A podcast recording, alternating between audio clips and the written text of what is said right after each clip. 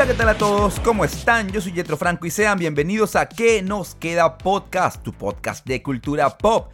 Penúltimo episodio de la sexta temporada y como todas las temporadas no podía faltar una historia de box, de mi deporte favorito. Pero vamos a ir calentando el DeLorean mientras les cuento.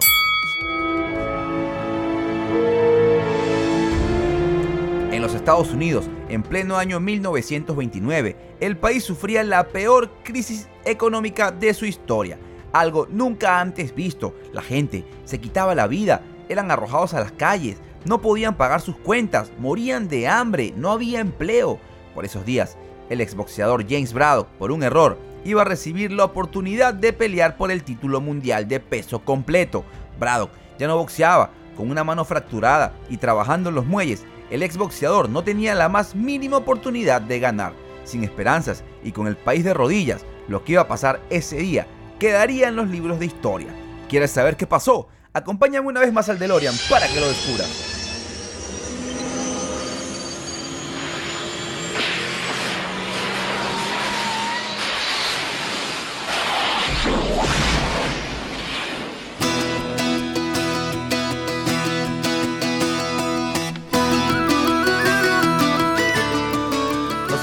En el 7 de junio de 1905, en New York, Estados Unidos, donde acaba de nacer James Walter Braddock, el protagonista de esta historia.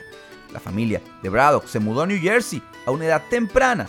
Braddock fue uno de los siete hijos criados por padres inmigrantes, su madre irlandesa Elizabeth O'Toole y el padre anglo-irlandés Joseph Braddock. La primera vocación de James Braddock ni siquiera fue el boxeo, le gustaba jugar al béisbol, pero sobre todo soñaba con llegar a convertirse algún día en jugador de fútbol americano, vistiendo la camiseta del equipo de Notre Dame, una de las universidades más notorias católicas del país. Sin embargo, para jugar al fútbol se necesitaba pasar por la universidad y Jim adolecía de falta de aptitudes como estudiante, además de lo difícil que ya lo tenía por causa de su pobre situación económica. El sueño quedó desbaratado rápidamente no podía aspirar a la vida universitaria y como muchos otros estadounidenses de condición humilde, quedaría fuera. Descartaba el fútbol por los momentos y ansioso por practicar algún otro deporte e incluso encontrar una salida profesional en otros ámbitos, Braddock terminó interesándose por el boxeo, donde su físico sería una buena herramienta, pero donde además no necesitaba estudiar en una escuela ni en una universidad, y como púgil aficionado destacó muy bien y muy pronto, disputando más de un centenar de combates y convirtiéndose en la sensación del circuito amateur de New Jersey. Ganó los títulos estatales tanto en la división de los semipesados, su categoría habitual, como en la categoría de los pesos pesados, haciéndose merecedor de los guantes de oro a mejor boxeador aficionado de la región. Cuando dio el salto ya a profesionalismo, empezó a cumplir las grandes expectativas generadas en torno a lo suyo, su combatividad y capacidad de resistencia lo convertían en un luchador incansable, hasta el punto de que los jueces no siempre la tenían fácil a la hora de adjudicarle la victoria a sus rivales, por más que hubiesen peleado mejor que él. Nadie lo tumbaba nunca, era difícil de tumbar. Braddock era un hueso duro de roer, su arma secreta era la mano derecha, una derecha súper, súper potente. No era un noqueador nato, pero machacaba a sus oponentes poco a poco hasta que los obligaba a embarcarse en luchas de resistencia, donde casi siempre tenía él las de ganar. Así pues, era un rival difícil, con una mandíbula muy dura, y lo era sobre todo gracias a su buen físico y su mentalidad fuerte y competitiva. James Braddock debutó como profesional a los 21 años, peleando en la categoría de semipesado, donde le fue muy bien. Estaba invicto luego de 3 años, hasta que en 1929 sus peleas le dieron la oportunidad de pelear por el campeonato del mundo con 24 años de edad. Tuvo la gran oportunidad de alcanzar la gloria al disputar el cinturón de campeón a Tommy Lugran en el mismísimo Yankee Stadium. El campeón era un púgil irregular, pero muy inteligente, que llevaba ya tres defensas exitosas del título. Braddock, como de costumbre, subió al ring con la mejor mentalidad, dispuesto a todo, y combatió valientemente durante los 15 rounds reglamentarios pero lamentablemente Braddock no consiguió dominar como se había esperado. Para colmo, se lesionó gravemente la mano derecha durante la pelea. Le diagnosticaron varias fracturas en la misma mano y después de sonar la campana, los jueces dictaminaron que Lugran era justo vencedor y que por lo tanto conservaría su cinturón. Y que por lo tanto conservaría su cinturón. Pero lo que vendría para la vida de James Braddock, ni él en sus peores pesadillas se lo podrían imaginar.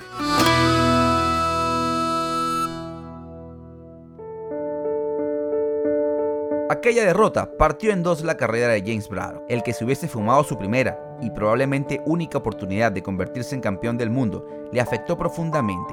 Además, las fracturas de su mano derecha quedaron mal soldadas y lo que hasta entonces había sido su principal arma boxística empezó a causarle serios problemas. El hasta entonces prometedor James Braddock inició un abrupto y temprano declive deportivo. Sus estadísticas, que habían sido tan brillantes durante sus primeros años, comenzaron a decaer. Para colmo, ganó mucho peso y más masa muscular con la edad y se vio forzado a dar el salto a la categoría de los pesos pesados, lo cual, con una mano lesionada, le puso las cosas todavía más difíciles, aunque su espíritu de lucha permanecía intacto y de hecho no llegó a sufrir un knockout ni siquiera en sus peores momentos. Eso no impedía que continuasen acumulándose las derrotas a los puntos, pero derrotas, una y otra vez. En consecuencia, su nombre empezó a disminuir y cada vez le costaba más encontrar buenos rivales, con lo que la cantidad de dinero que ingresaba por cada velada iba disminuyendo rápidamente y para seguir ganando dinero tenía que pelear con mayor frecuencia, empeorando el estado de su mano lesionada y dificultando su recuperación. James Braddock era consciente de que su trayectoria en el boxeo podría estar terminando y que debía iniciar una nueva vida, así que empezó a preparar el terreno para una posible retirada. Como había ganado bastante dinero durante los buenos tiempos, lo invirtió en crear una empresa de taxis, algo que consideraba que tenía mucho futuro y más en una ciudad como New York. Y la idea no era mala, pero Yetro, ¿cuál era el problema? Que comenzaría su negocio en un mal momento.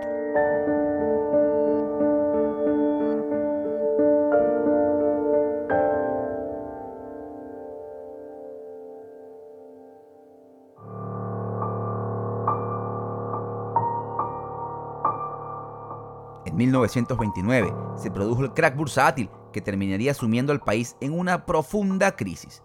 Cuando Wall Street cayó, se extendió la economía de la calle. La empresa de Braddock se fue rápidamente a pique como tantas otras en aquellos tiempos. Así fue como perdió todos los ahorros de su vida, ahorros que se había ganado a los golpes. James Braddock tenía mujer y tres hijos a los que alimentar y ahora estaba sin un dólar. Para Braddock, la debacle del sistema financiero, la restricción del crédito, la caída del comercio internacional, el derrumbe de la actividad económica y el crecimiento vertiginoso del desempleo no fueron solo titulares impresos en las portadas de los diarios. La urgencia lo miró a los ojos y lo puso a prueba. Se le venía la pelea más importante de su vida. Arruinada su empresa y sin ahorros, tuvo que seguir peleando cada vez con mayor frecuencia y por menos dinero. En 1931, con solamente 26 años de edad, parecía un púgil anciano, un hombre que se arrastraba en el ring por un puñado de dólares. Sintió que el cuadrilátero era su única esperanza para cambiar su situación económica. De verdad, estaba desesperado y eso que un médico le advirtió de que su mano nunca se curaría si no se sometía a un tratamiento delicado. Volver a romperla bajo supervisión facultativa y después soldar los huesos de manera correcta.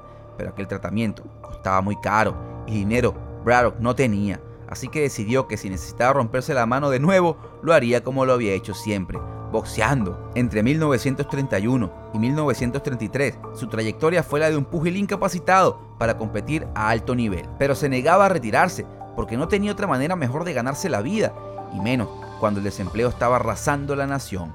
Su declive era tan dramático que tuvo que protagonizar bochornosas peleas que nadie quiere recordar.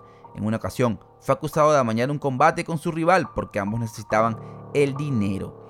Ambos fueron multados y desprovistos de sus ingresos. En otra pelea, el árbitro le descalificó por falta de combatividad. Parecía evidente que Braddock había subido a boxear con una mano inútil, únicamente para llevarse la modesta bolsa económica. Incluso cuando salía a competir con ánimo de ganar las cosas, todo le salía mal. Una vez fue descalificado a causa de un corte mal curado que conservaba de peleas anteriores.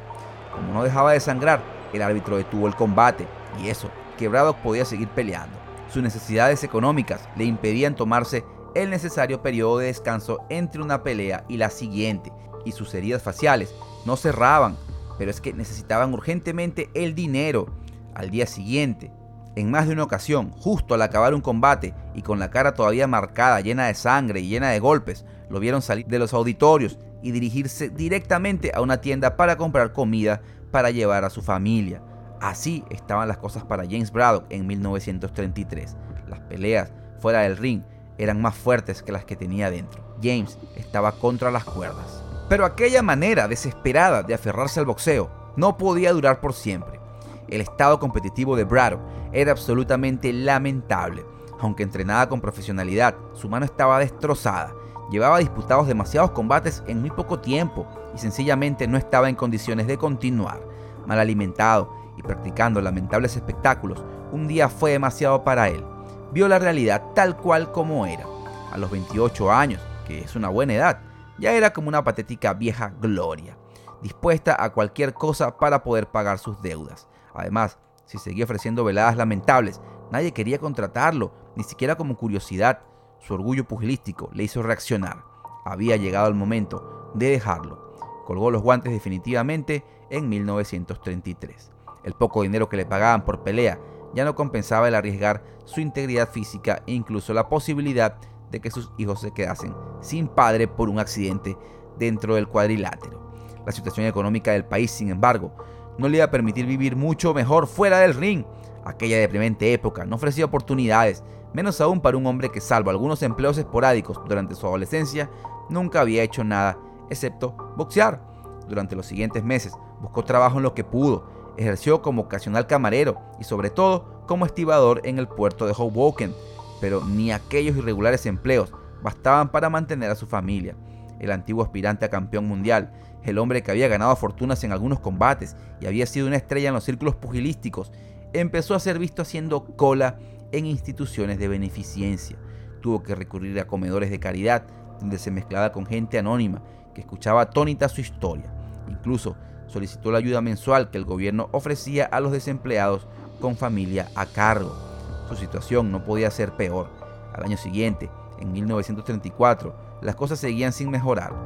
Braddock aún mantenía los suyos gracias a sus trabajos esporádicos en el puerto, donde a pesar de ser diestro, se veía obligado a utilizar la mano izquierda para las tareas más pesadas. Aunque Braddock era un hombre voluntarioso, trabajador y dispuesto a ejercer prácticamente cualquier profesión, no sabía qué hacer para mejorar su situación. Como casi nadie en el país, como casi nadie en su entorno, no había dinero, no había trabajo y no había opciones. Pero su situación atrajo la mirada de algunos periodistas. De entre tantas historias dramáticas que estaban sucediendo con la crisis, la del antiguo aspirante a campeón del mundo que recurría a la beneficencia era una de las más llamativas. Y por efecto de algunas notas de prensa en algún momento del boxeo, volvieron a acordarse de él tras casi un año de retiro. Le llegó una oferta absolutamente inesperada volver a pelear en el Madison Square Garden.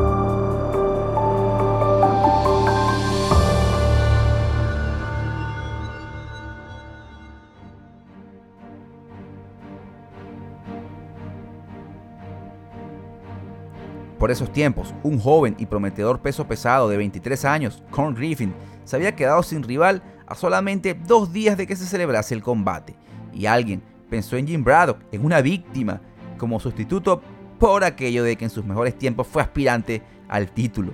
La idea era utilizar lo poco que quedaba de Braddock de renombre, ¿eh? agarrar un poquito y el nombre, para engordar el currículum de Griffin. A Braddock se le ofrecía una derrota segura a cambio de 250 dólares. Era una cantidad irrisoria, teniendo en cuenta la magnitud de su rival, pero siendo Braddock un pugil acabado, al que llamaban como último recurso, no pedía pedir mucho más. Llevaba un año sin entrenar, llevaba un año sin pelear, tiene una mano lesionada y el amargo recuerdo de sus últimos combates, patéticos, y menos de 48 horas para preparar el combate. Pero Braddock no podía rechazar aquel dinero, aunque subir al ring en aquellas condiciones frente a un pugil tan joven y tan feroz en pleno ascenso resultaba verdaderamente una misión mortal. Aquellos 250 dólares le cayeron del cielo, así que solamente dos días después de recibir la oferta, con la rapidez e irrealidad con la que suceden los sueños, Jim Braddock estaba pisando una vez más el cuadrilátero del Madison Square Garden, como en sus mejores tiempos, solo que ya no estaba en sus mejores tiempos y las apuestas lógicamente estaban completamente en su contra. Se esperaba que Braddock recibiese una auténtica paliza. Nadie veía la pelea como algo más que un mero trámite para una promesa emergente. La gente solo iba a ver la pelea por morbo, porque había estado haciendo cola en la beneficencia y querían ver cómo caía derrotado Braddock. Pero Braddock, incluso en la mitad de toda aquella locura de 48 horas, recurrió a su más arraigado resorte, el que durante los principios de su carrera había estado a punto de llevarlo a la gloria, su capacidad para encontrar un estado mental adecuado, un estado mental fuerte, con todo absolutamente en su contra, decidió confiar en sí mismo, salió por todas en el combate, fue breve pero muy intenso. Su joven contrincante vio sorprendido cómo aquella vieja gloria peleaba desde el primer minuto con toda su vida, con toda su fuerza. En vez de limitarse a cumplir el trámite y cobrar el cheque, tal y como se había esperado, Braddock incluso usaba su mano derecha que podía partirse en mil pedazos en cualquier momento, como si un título estuviese en juego, pero no, estaba en juego las próximas comidas de su familia. Tras un primer asalto feroz, Con Griffin supo que tenía que tomarse aquello muy en serio. El segundo asalto fue una auténtica guerra y ambos pugiles llegaron a tumbarse. Golpes de Braddock, golpes de Griffin. Era increíble, la gente se volvía loca. En el tercer asalto, sin embargo, Braddock dio la sorpresa noqueando a su joven rival contra todo pronóstico. James Braddock había ganado el combate. Los espectadores estaban atónitos, no podían creer desde cuándo Braddock estaba peleando así. En 1933 era un boxeador lesionado e inútil, pero en 1934 había vuelto a ganar una pelea, y eso que sus condiciones habían sido las mismas o incluso peores que antes de su retirada. Pero algo en su interior era diferente, algo había cambiado después de un año luchando contra la Gran Depresión, un rival más temible que cualquier hombre con dos guantes puestos.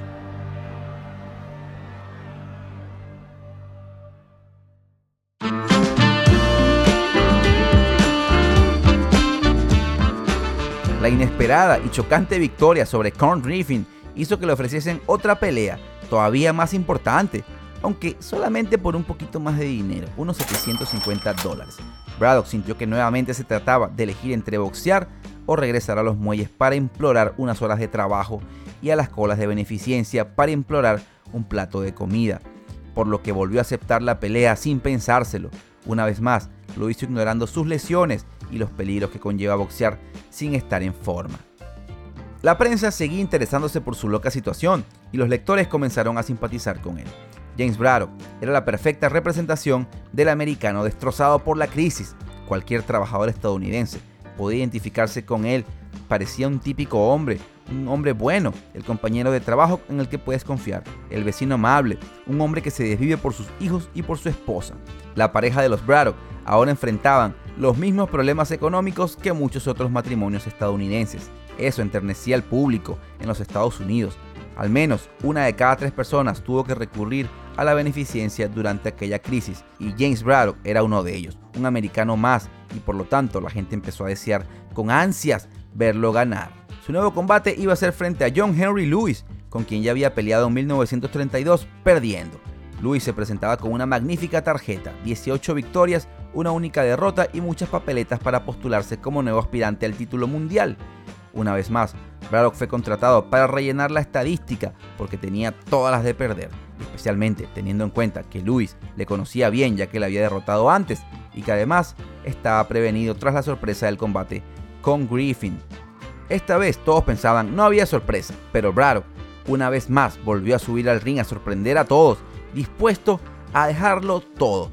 Ya en el primer asalto hizo que Lewis besara la lona y aunque se levantó y resistió durante el resto del combate, James Braddock dominó toda la pelea y terminó ganando a los puntos. Aquello era algo más que una sorpresa, aquello era un hito histórico, nadie podía creer lo que estaba sucediendo. Estamos hablando de la segunda victoria consecutiva sobre rivales de primera línea de un púgil que tenía una mano fracturada, maltrecha y que llevaba años siendo una sombra de sí mismo. Además de haber pasado un año entero sin entrenar, su popularidad se disparó todavía más. Su historia parecía de película en 1935 se le ofreció una nueva pelea frente a Art Blansky, quien encabezaba todos los rankings de aspirantes a conseguir el título mundial. Para James Braddock, una vez más, el pronóstico era muy pesimista, o más bien, había que decir realista. Lansky tenía una trayectoria impresionante de 32 victorias, con solamente dos derrotas. Pero James Braddock tenía mucho que perder, no tenía motivos para no dejarse la piel en busca de una nueva victoria. Una vez más, subió al ring con la vida de su familia pendiendo de sus guantes. Ambos púgiles se debatieron duramente a lo largo de los 15 asaltos reglamentarios. Fue un combate muy disputado hasta el último segundo, pero una vez más, Braddock llevó la iniciativa y al final, con toda justicia, los jueces le concedieron la victoria. Acababa de derrotar al hombre que encabezaba el ranking de aspirantes. Eso significaba que, si el campeón y los promotores estaban de acuerdo, James Braddock estaba en las puertas de disputar el título mundial de los pesos pesados.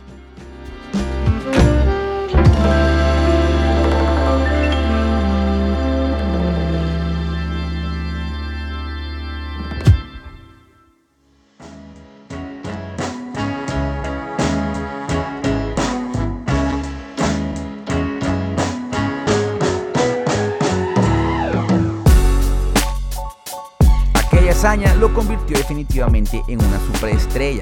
Era el campeón del pueblo. Cada historia que se filtraba sobre él continuaba perfilando la silueta del buen americano.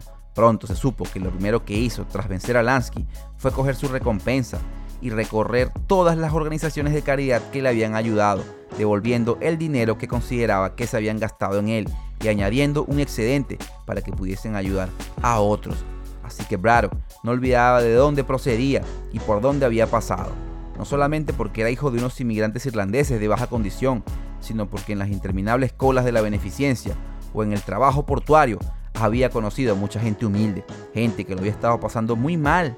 Jim Braddock era uno más del pueblo y ni siquiera necesitaba fingirlo. Cuando después del hundimiento de Wall Street y el consiguiente desastre había pocas cosas en las que un estadounidense pudiera creer, James Braddock era una de esas cosas. Si estuvo hundido en el fango, con una mano maltrecha que podía partirse en cualquier momento y con la edad en contra, y había conseguido salir de esa mala situación, quienes todavía pasaban por los malos tiempos podían inspirarse en él y en su ejemplo. Primero lucha por salir, después echa una mano a los que todavía no han salido, y si tienes un día especialmente malo, puedes mirar a James Braddock. Finalmente llegó la gran noticia. El vigente campeón de los pesos pesados aceptaría poner el título en juego frente a James Braddock. Seis años después de haber fracasado en su primer intento, después de haber atravesado un infierno personal, de haber pasado innumerables noches en blanco pensando que al día siguiente quizás no tendría nada que dar de comer a su familia, James Braddock se encontraba ante una segunda oportunidad para convertirse en el campeón del mundo. En 1935, el vigente campeón de los pesos pesados, Max Bird, era un tipo simpático que se había ganado el afecto del gran público con su cercanía y dotes comunicativos, incluyendo la participación hasta en películas de Hollywood. Extrovertido, con buen humor y sin pelos en la lengua, Max Bird no andaba falto de carisma, pero Bird era simpático únicamente fuera del ring, porque dentro de ellos era una bestia extremadamente peligrosa, muy buen pegador, sus golpes eran temibles y de sus 40 victorias casi todas habían sido por knockout. Pero además, y con cierta frecuencia, su comportamiento durante los combates era muy antideportivo.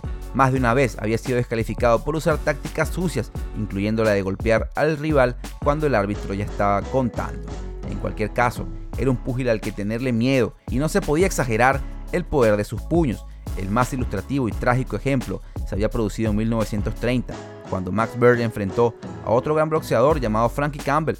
Durante cuatro asaltos estuvo castigando a Campbell y lo castigó de una manera tan inmisericordia que a pesar de que el árbitro detuvo el combate en el quinto round, para evitar males mayores, Campbell había sufrido traumatismos tan graves que falleció al día siguiente como consecuencia de los golpes.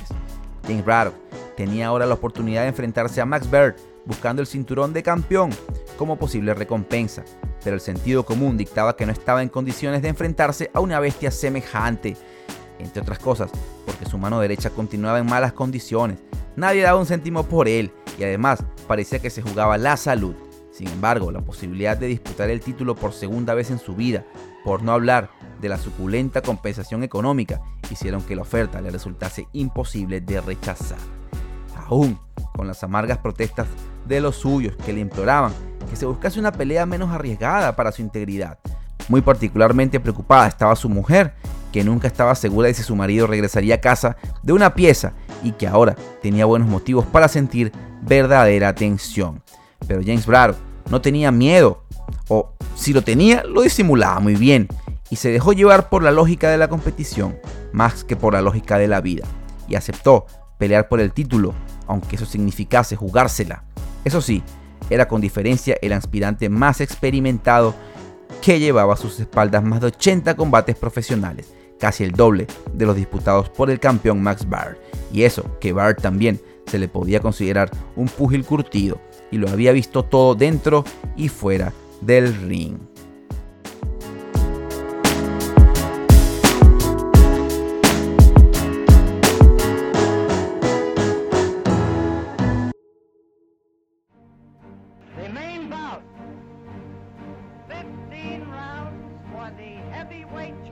La noche del combate, el presentador dijo que Braddock estaba protagonizando el más grande retorno en la historia del boxeo. Un boxeador que se retira por incapacidad y hacer cola en los comedores de beneficencia a disputar el título mundial en solamente unos meses. El público quedó locamente sorprendido, mientras que el campeón Max Baer fue recibido con una mezcla de aplausos y silbidos. No cabía duda que la gente estaba con James Braddock la cuestión era saber si sus lesiones le permitirían siquiera acabar el combate frente a un boxeador tan temible. Sonaba la campana. James Braddock empezó a pelear moviéndose hacia la izquierda. Usaba su mano izquierda para controlar el combate y no su derecha. Aquello desconcertó por completo a Max Baer. Pero, ¿cómo si Braddock no era nada sin su derecha? ¿Por qué usaba ahora la izquierda? Contaría luego James Braddock que el trabajo en los muelles lo ayudó a fortalecer su mano izquierda, ya que tenía la derecha fracturada siempre. El público está eufórico durante los primeros asaltos. Max Bird parecía haber sido anulado por la pericia táctica de James Braddock. El campeón comenzó a sentirse muy frustrado y la frustración se transformó en furia y mala sangre. Empezó a lanzar golpes ilegales muy peligrosos ante la permisividad del árbitro. Pero James Braddock renunció a quejarse, al contrario, cada vez que recibía un golpe ilegal se abrazaba al campeón y usaba la distancia corta para devolvérsela con un golpe reglamentario. Eso enloquecía al público. Era ahí los Estados Unidos, estaba ahí un guerrero, estaba ahí un hombre que no se quejaba ante la adversidad, sino que buscaba regresar el golpe. El juego sucio de Bird llegó al extremo de fingir que se encontraba al borde del knockout para ver si Braddock caía en la trampa. Un gesto verdaderamente antideportivo y muy peligroso, aunque Braddock, ya muy curtido a estas alturas de su carrera, no mordía el anzuelo como el campeón vio que sus trampas no funcionaban y solo iban a servir para que los jueces pudieran quitarle algún punto, decidió cambiar de táctica, olvidó toda precaución y se lanzó a intentar acabar con el problema de una vez por todas, dándole a Braddock una ofensiva feroz en busca del knockout. Venía para encima y le lanzaba uppercuts y le lanzaba derechazos y le lanzaba izquierdazos y lo llaveaba y le daba con todo. Braddock quedaba en la esquina defendiéndose, asimilando lo que podía. El público estaba enloqueciendo. Mientras Braddock asimilaba una lluvia de golpes y sonaba la campana. Daba la impresión de que Braddock podía ser tumbado en cualquier momento, pero Max Baer comenzó a perder energías, desgastado y por un ataque tan fuerte y continuo, sonó la campana del quinceavo round. La pelea se iría a decisión unánime.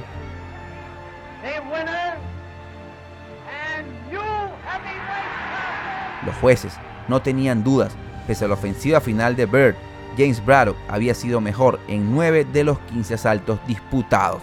El hombre, con la mano derecha inhábil, era el nuevo campeón de los pesos pesados. Estados Unidos estalló de júbilo. Se dijeron muchas cosas sobre aquel increíble retorno pero una de ellas permaneció para siempre en forma de apodo, cuando un escritor resumió la pelea, bautizando al nuevo campeón como Cinderella Man, el Ceniciento. Efectivamente, su historia parecía salida de un cuento de hadas. Se convirtió en el héroe de la Gran Depresión, en el espejo donde los americanos de a pie podían mirarse para terminar de superar los horribles momentos de una crisis.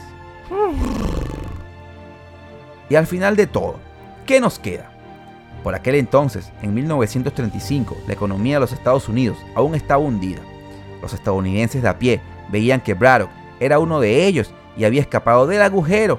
Obviamente, ellos no tenían la oportunidad de disputar un título deportivo ni ganarse la recompensa monetaria, pero sabían que Braddock había trabajado muy duramente para atravesar varias barreras que parecían imposibles, que era un ejemplo de superación y eso al menos les daba algo de esperanza a quienes todavía continuaban hundidos en el fango. Si tú en este momento sientes que la vida te golpea constantemente, como a James Braddock, te dedico este episodio.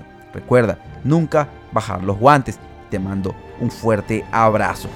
hemos llegado al final de este episodio. Espero que te haya encantado. De ser así, déjame 5 estrellas de calificación en Spotify, comparte el contenido con tus amigos y sígueme en mis redes sociales en Instagram, QNQ Podcast. En Facebook y TikTok, que nos queda podcast. Nos vemos la semana que viene con el final de temporada. ¡Chao!